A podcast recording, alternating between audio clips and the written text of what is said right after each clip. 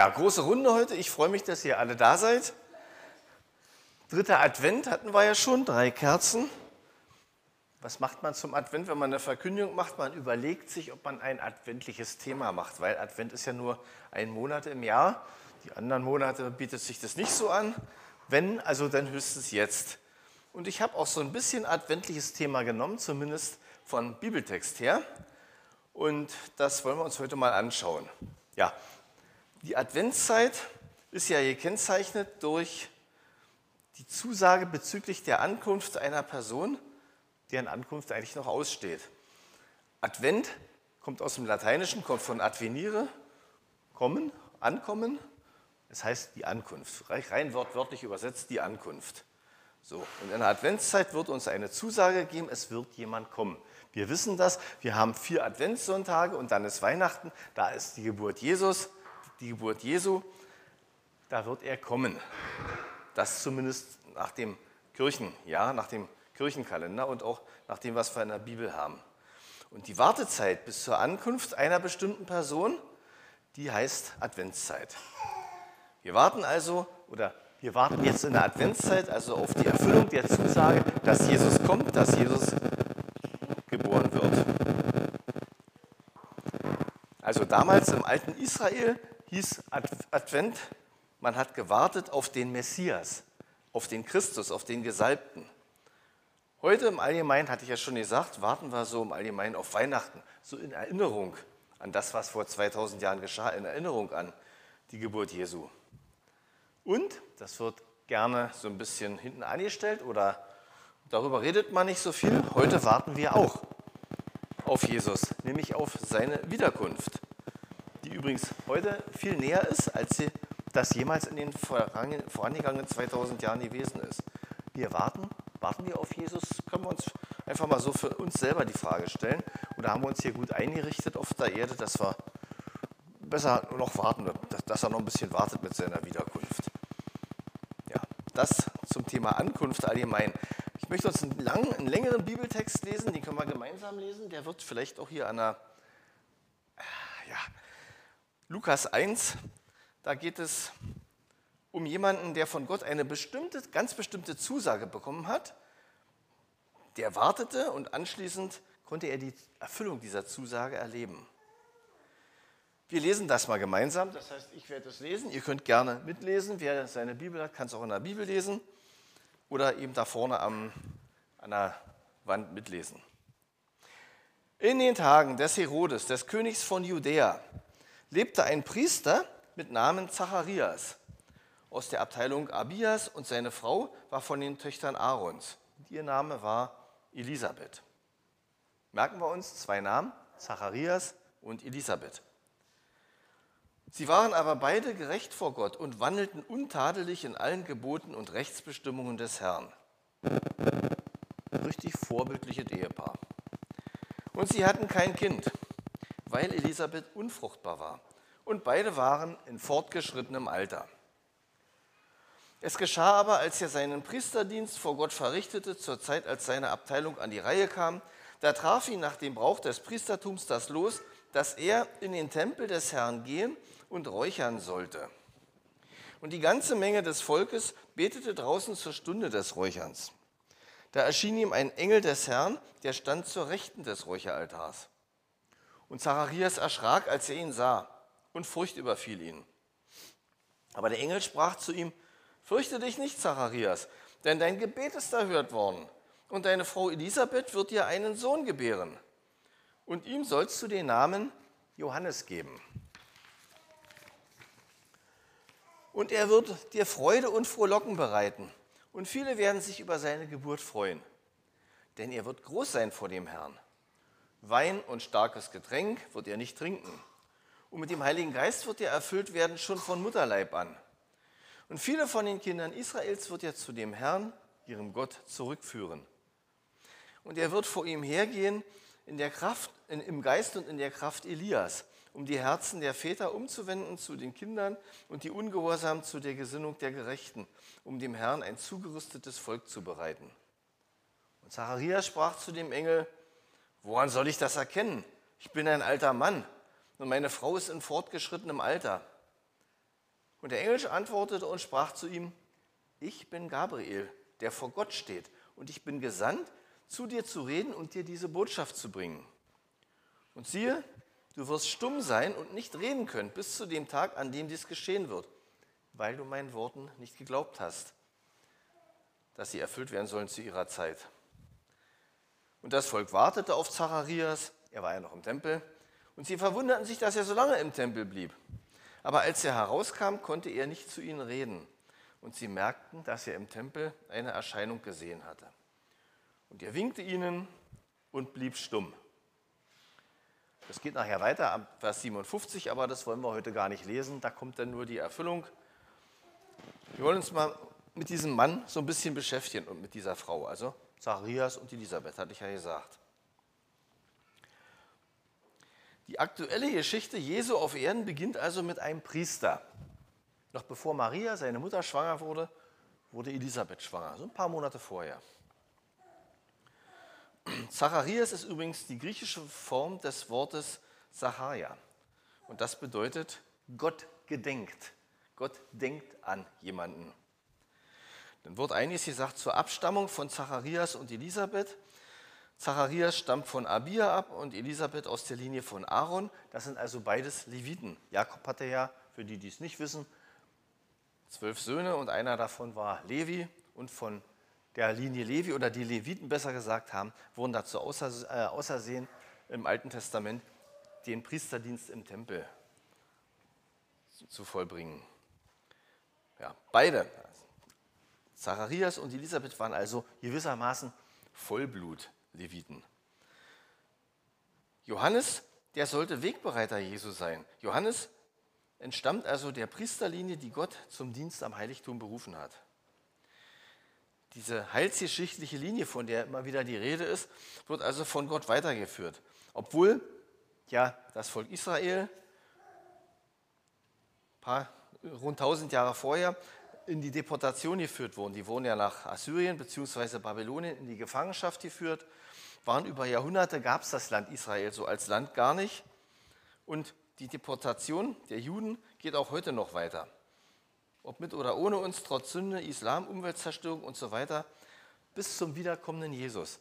Überall auf der Welt gibt es Leute aus dem Volk Israel, die Juden, die noch verstreut sind, die seit vielen Jahren, seit rund 80 Jahren, ne, nicht ganz, 75, was war 1947, 48, egal, will ich jetzt gar nicht rechnen, 75 Jahre, gibt es den Staat Israel wieder und da sammeln sich die Juden wieder. Da ziehen immer mehr Juden aus der Welt wieder hin.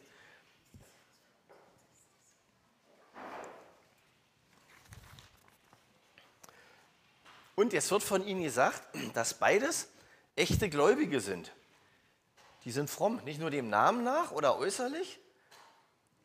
Das waren Leute, mit denen Gott wirklich zufrieden war. Steht ja drin, wird ja gesagt. Und trotzdem war ihr Leben rein äußerlich nicht gesegnet, denn sie hatten kein Kind. Wir kennen das aus, dem, aus der Bibel, da gab es das ja öfter. Ne? Abraham und Sarah hatten kein Kind und wollten gerne Kinder haben. Bei Rahel war es so und Lea, ihrer Schwester. Bei Hannah, also die Mutter von Samuel. Das ist so ein, so, ein, so ein Faden, der sich immer wieder so durch die Bibel durchzieht. Das war früher auch ganz besonders wichtig, Kinder zu haben, weil da gab es keine Rentenversicherung. Kinder waren quasi auch für die Menschen nachher die Altersversorgung. Das ging so griff so ineinander über. Und wer kein Kind hatte, damals in Israel, der wurde so ein bisschen von oben herab betrachtet und die hatten es auch nicht leicht. Und beide, schon wie Sarah und Abraham, waren alt, die konnten eigentlich ja keine Kinder mehr kriegen. Die hätten Großeltern, vielleicht schon Urgroßeltern sein können. Und Jetzt kommt diese Zusage. Kurzen Exkurs mal dazu überhaupt zum Thema Kinderkriegen. In den letzten 50 Jahren hat sich das so in, in, in den westlichen geprägten Ländern ziemlich geändert. Der Geburtenjahrgang 1964 war der höchste Geburts Geburtenjahrgang in Deutschland überhaupt. In jenem Jahr wurden 1.357.304 Kinder in Deutschland geboren. Und bis 1970 ging diese Geburtenrate von 1,3 Millionen auf 800, unter 800.000 zurück. Die niedrigste 2011 mit 662.000. 2021 war sie dann wieder ein bisschen höher, nämlich 795.000, wobei hier auch ein großer Teil Familien mit Migrationshintergrund auch damit zu tun haben. Viele Ehepaare wollen heute, wenn es überhaupt noch Eheschließungen gibt, lieber keine Kinder, ist ja auch schöner und einfacher, sich selber zu verwirklichen. Man muss ja nicht. Neueste Begründung ist jetzt derzeit der immer wieder gepredigte menschengemachte Klimawandel, Stichwort letzte Generation, und Überbevölkerung, wobei hier verkannt wird, welche Zusagen Gott dem Noah nach der Sintflut gemacht hat. Egal. Bei mir damals war es so in der Bank, so vor ich sag mal, 20 Jahren, da waren zehn Leute mit mir in einer Abteilung. Damals waren wir alle schon über 40. Fünf davon, fünf Kinder überhaupt hatten diese zehn Personen, davon alleine ich eine ganze Menge. Im Durchschnitt war das 0,5. Und das ist neu. Seit der Schöpfung hat sowas eigentlich nicht gegeben. Die Leute haben immer Kinder gekriegt. Und das zeigt eigentlich so, so ein bisschen, finde ich auch, wie spät es auf der Weltzeituhr ist. So in der Spanne von Ewigkeit zu Ewigkeit. Okay, da so, so sieht es bei uns im Moment aus, so sah es in Israel damals nicht aus. Ich komme zurück auf Zacharias und Elisabeth. Und für beide gilt auch heute noch, dass das Leben von Gläubigen, denn Zacharias und Elisabeth waren ja gläubig, die waren ja so, wie Gott sich das vorgestellt hatte, Gab es damals anscheinend auch schon so ein paar, die das konnten. Das Leben der Gläubigen muss nicht immer so verlaufen, wie man das selber gerne hätte. Auch hier gibt es heute ungewollt kinderlose Ehepaare. Auch heute gibt es behinderte Kinder. Auch heute gibt es Arbeitslosigkeit. Es gibt Arme und Reiche, Krankheit und Schicksalsschläge und so weiter. Jesus verspricht uns, die wir mit ihm leben wollen, ein Leben in Fülle, bereits hier auf Erden. Aber unter der Fülle ist nicht unbedingt das zu verstehen, was man sich so menschlich so vorstellt. Darunter ist nämlich zu verstehen, nämlich seine, seine Gegenwart im, im, Leben eines Gläubigen, die immerwährende Gewissheit, dass man das ewige Leben bekommen hat, in dem Moment, wo man sich bekehrt hat. Dass der Herr selbst einen bewahren wird bis in alle Ewigkeit. Das ist die Fülle im Leben eines Gläubigen. Das ist das, was ich auch immer wieder vor Augen habe. Dass ich weiß, wo ich hinkomme, wenn ich sterben werde. Dass Jesus immer da ist. Und wenn um uns herum hier eine Menge passiert und eine Menge Sachen sind ja momentan am Passieren, man macht sich Sorgen um Krieg, um Blackouts, um ich weiß nicht was. Jesus ist trotzdem immer da. Er ist immer da und er wird mich durchführen. Wie auch immer, er wird mit mir zum Ziel kommen, bis zur Ewigkeit. Das ist das Leben in Fülle. Dieses Wissen, Jesus ist immer da, egal was ist. Dass wir uns oft von den Umständen der Welt das so ein bisschen vernebeln lassen, den Blick, das ist eine andere Geschichte. Ja, Zacharias hat also mit seiner Gruppe, mit, seinem, mit, seiner, na, mit dem Stamm seiner Familie Tempeldienst. David hatte die Leviten in 24 Gruppen ursprünglich eingeteilt und seither war jede Gruppe zweimal im Jahr eine Woche lang mit Tempeldienst dran. Dazu gehörte, dass dann das losgeworfen wurde, welcher Priester das Räucheropfer, das wurde zweimal täglich, nämlich morgens und abends, gebracht, welcher Priester das bringen durfte. Und nach dem Talmud durfte jeder Priester diesen Dienst nur ein einziges Mal im Leben tun. Also, das Los ist auf Zacharias gefallen. Das war der Mittelpunkt, der Quatsch, der Höhepunkt in seinem ganzen Priesterleben. Im hohen Alter fiel das Los auf Zacharias und jetzt durfte er in den Tempel und räuchern. Und draußen standen Männer und Frauen in den Vorhöfen und die beteten. Es war ja die Zeit des Gebets. Und drinnen legte sich Zacharias flach auf den Boden und betete Gott an. Und da erscheint ihm der Engel Gabriel mit einem Evangelium, also mit einer frohen Botschaft. Die frohe Botschaft lautet zunächst mal, fürchte dich nicht der hat ja einen mächtigen Schreck gekriegt. Und wie würde es uns ergehen? Mal alleine in unserem Zimmer irgendwo sitzen und plötzlich kommt so eine Erscheinung, eine reale Erscheinung. Frohe Botschaft, fürchte dich nicht. Zweiter Punkt, deine Gebete, dein Gebet, deine Gebete und die deiner Frau sind erhört worden. Ihr wolltet doch mal ein Kind haben. Wie wunderbar, das jetzt so zu erfahren. Jetzt endlich handelt Gott nach so langer Zeit des Wartens und Gebets und des Flehens. Und was für ein Kind soll das werden? Nicht ein ganz normales, so, so 0815, nicht eins unter vielen, sondern ein ganz spezielles Kind. Ihm wird versprochen, du wirst Freude und Wonne an ihm haben. Na gut, das haben Eltern im Allgemeinen an ihren Kindern auch, wenn sie sie bekommen. Nicht immer vielleicht, aber unterm Strich ist die Bilanz ist eigentlich immer positiv. Aber das hier ist noch was ganz Spezielles. Es wird ja gesagt über ihn, was es für ein Kind sein wird. Komme ich gleich drauf? Wie reagiert Zacharias? Freudenausbrüche waren es nicht. Ne? Stattdessen Zweifel, Unglaube. Erinnert so ein bisschen an Abraham, der ja auch, wie soll das gehen, gesagt hat. Ne? Und das ausgerechnet ist schon komisch bei einem Mann, von dem vorher noch gesagt wird, der war fromm, der war so wie Gott, der hat so gelebt, wie Gott das wollte. Auch der kriegt so seinen Zweifel. Und ausgerechnet jetzt, wo alle seine Gebete Wirklichkeit werden sollten, wo sein sehnlichster Wunsch in Erfüllung gehen sollte, da fängt er an zu zweifeln.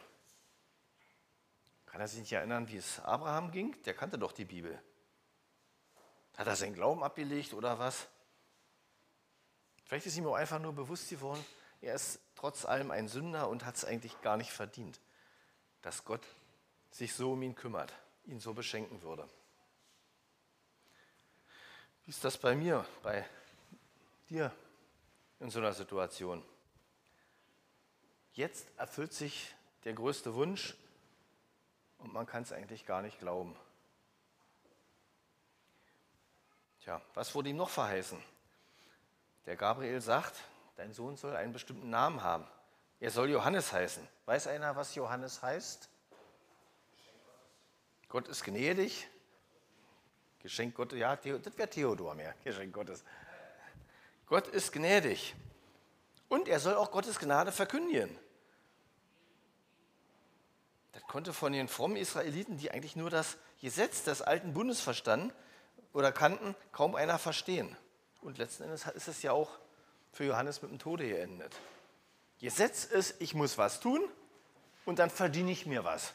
Gnade heißt, auch wenn es vergeigt hast, ich bin dir trotzdem gnädig.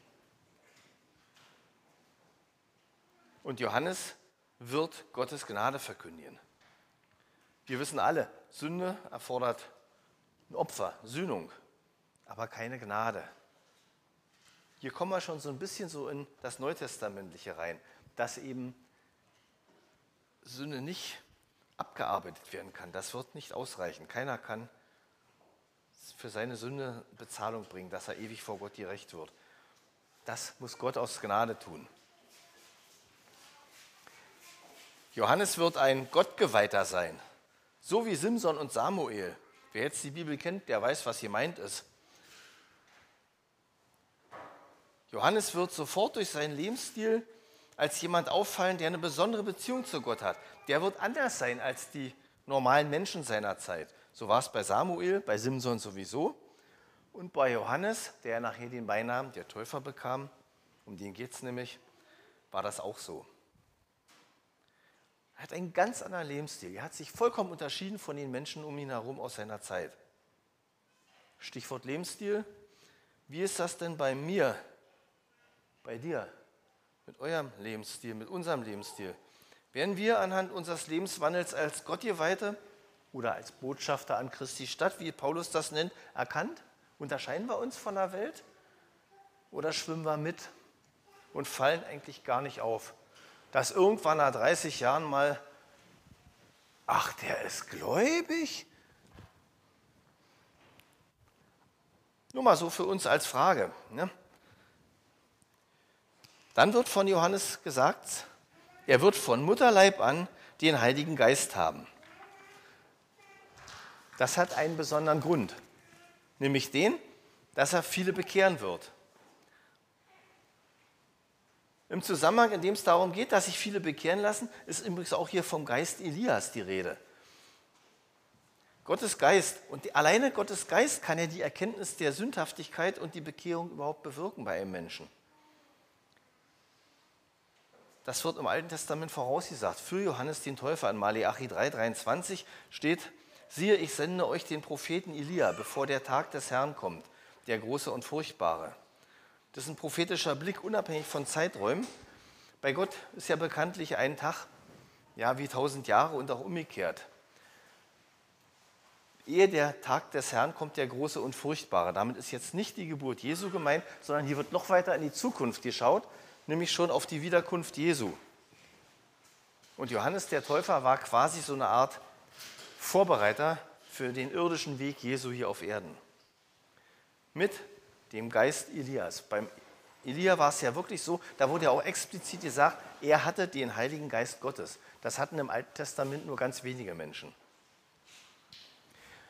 Matthäus 11, 12 bis 13, da wird es auch nochmal auf Jesus direkt gesagt. Aber von den Tagen Johannes des Täufers an bis jetzt wird dem Reich der Himmel Gewalt angetan und Gewalttue reißen es an sich. Denn alle Propheten und das Gesetz haben geweissagt bis auf Johannes.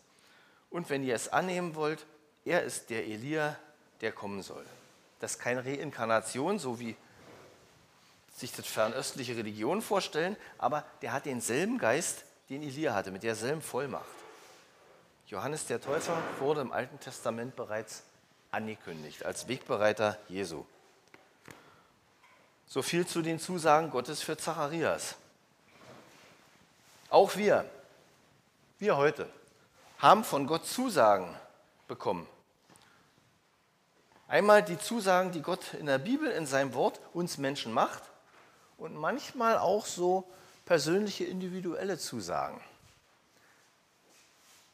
Es gibt Menschen, gläubige Menschen, die, denen Gott irgendwas gezeigt hat, wie wir neulich den Horatio hier hatten, ne? dem als jungen Menschen schon gesagt wurde, du wirst irgendwann mal nach Deutschland gehen und dort das Evangelium verkündigen. Das war eine persönliche Zusage und der hat auch viele Jahrzehnte gewartet, bis es real wurde. Aber wir haben auch Zusagen in der Bibel, die jedem Menschen gemacht werden, für jeden, die für jeden gelten. Für dich, für Markus, für Ilse, für Jonas, für jeden, der hier ist.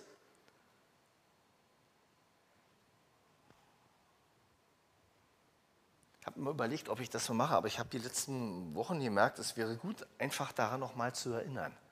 Was für Zusagen haben wir von Gott bekommen? Das möchte ich jetzt in Kurzform. Ich möchte jetzt in Kurzform einfach mal so ein bisschen abweichen von diesem Zacharias, so ein bisschen weg. Okay, Thema Zusagen bleibt ja.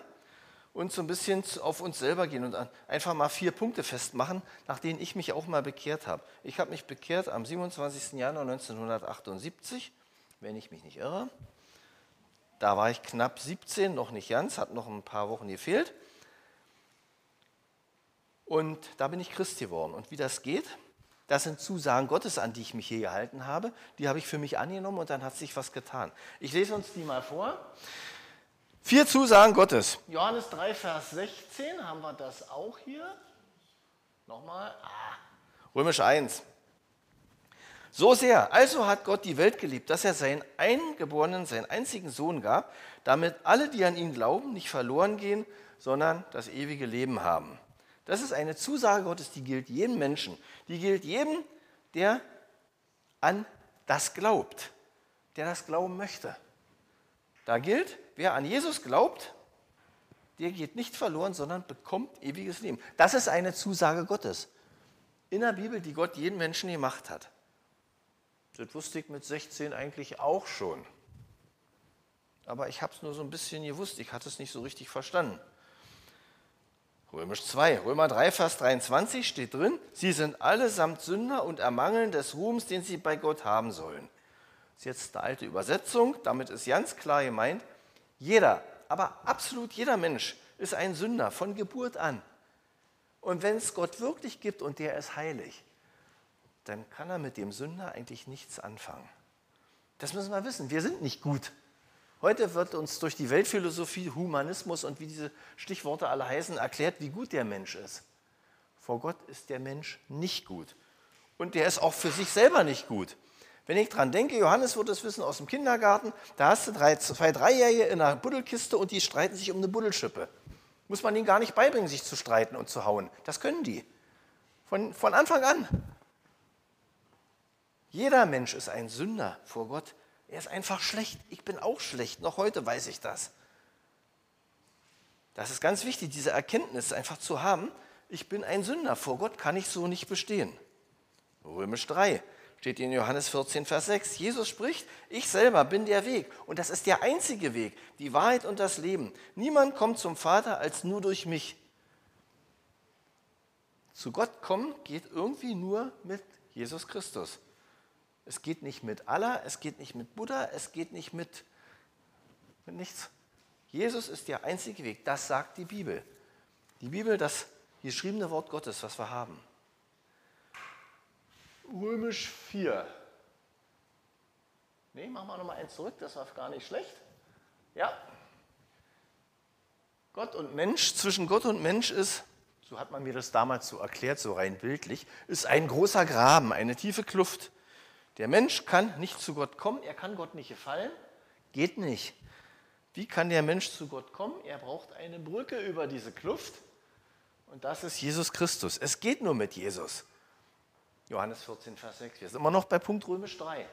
Nur über Jesus Christus kann der Mensch zu Gott kommen, Gott überhaupt erfassen, Gemeinschaft mit ihm haben. Das müssen wir wissen. Gott hat uns diese Zusage in der Bibel gegeben. Über Jesus Christus geht das.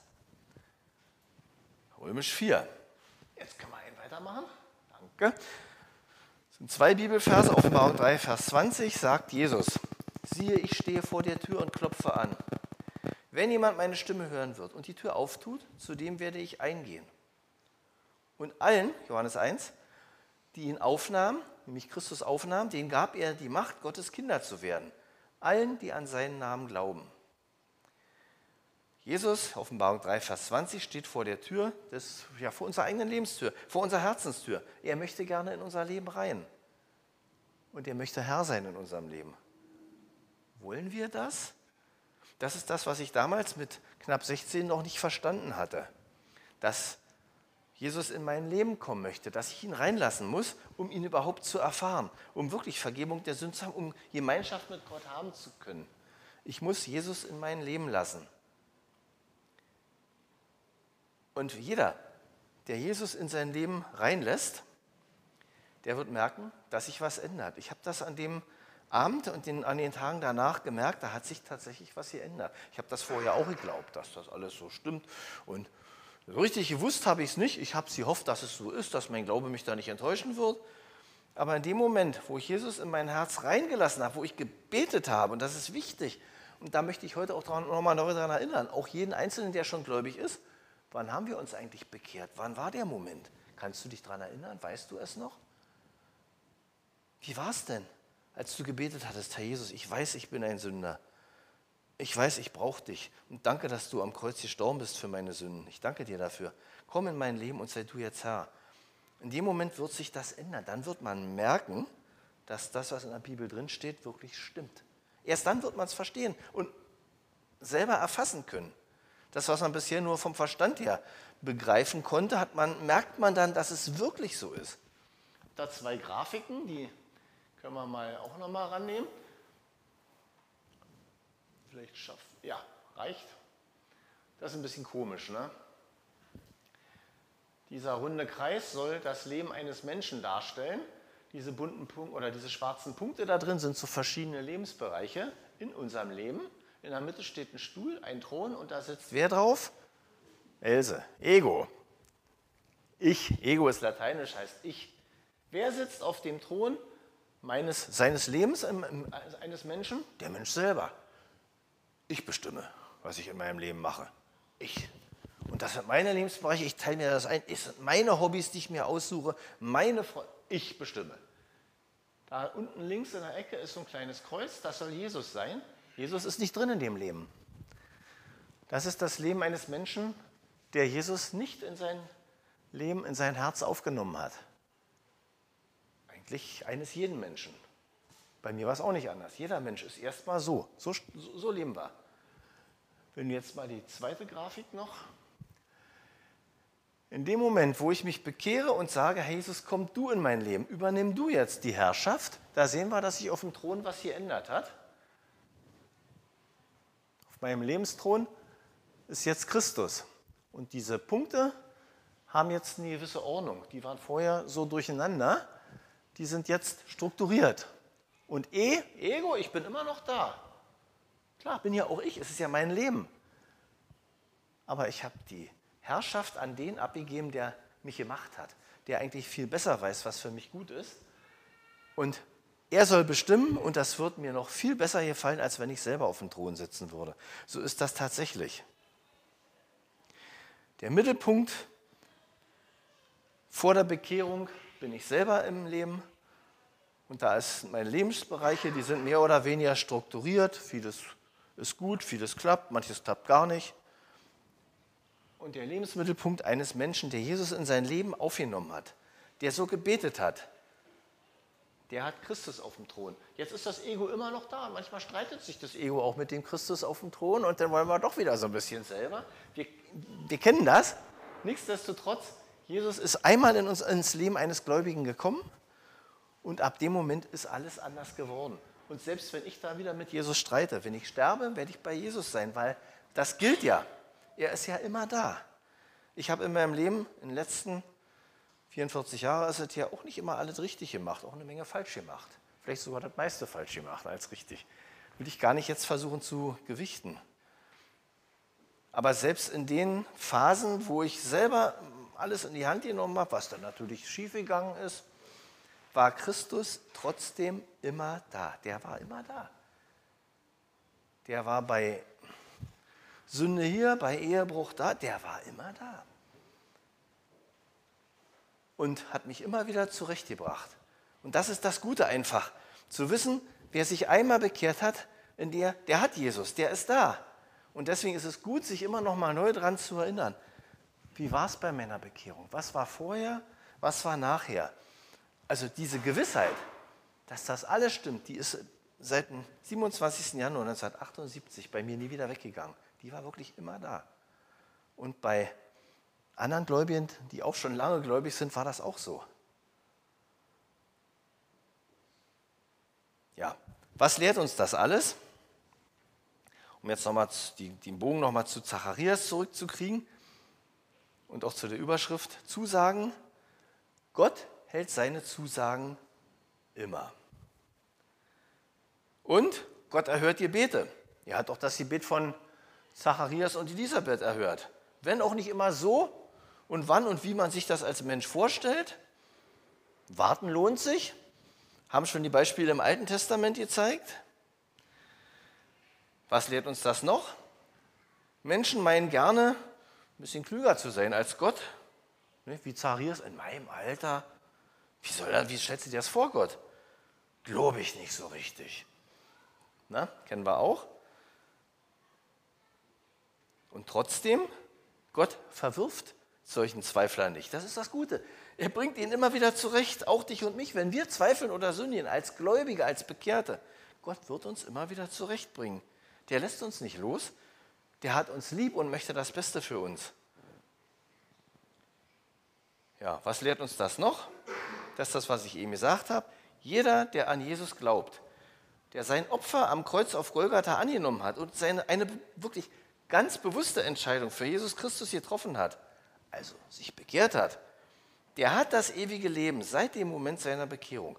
In dem Moment hat er den Heiligen Geist bekommen. Er hat Glaubensgewissheit bekommen und kann Trost immer mit seiner Gegenwart rechnen. Über den leiblichen Tod hinaus, wirklich bis in alle Ewigkeit. Das ist so.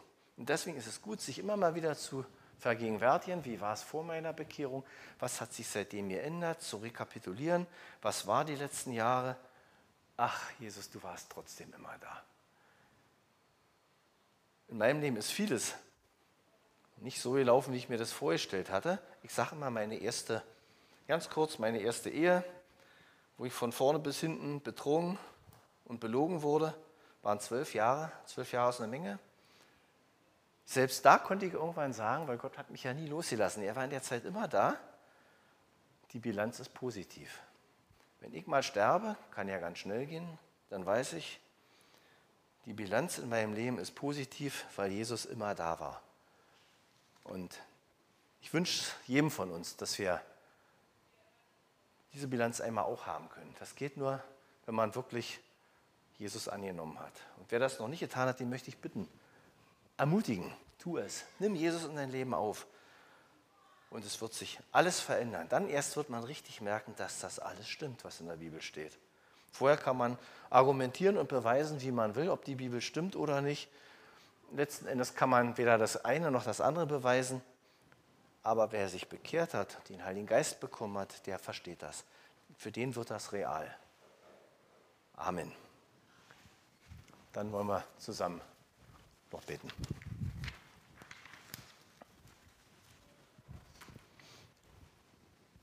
Oh.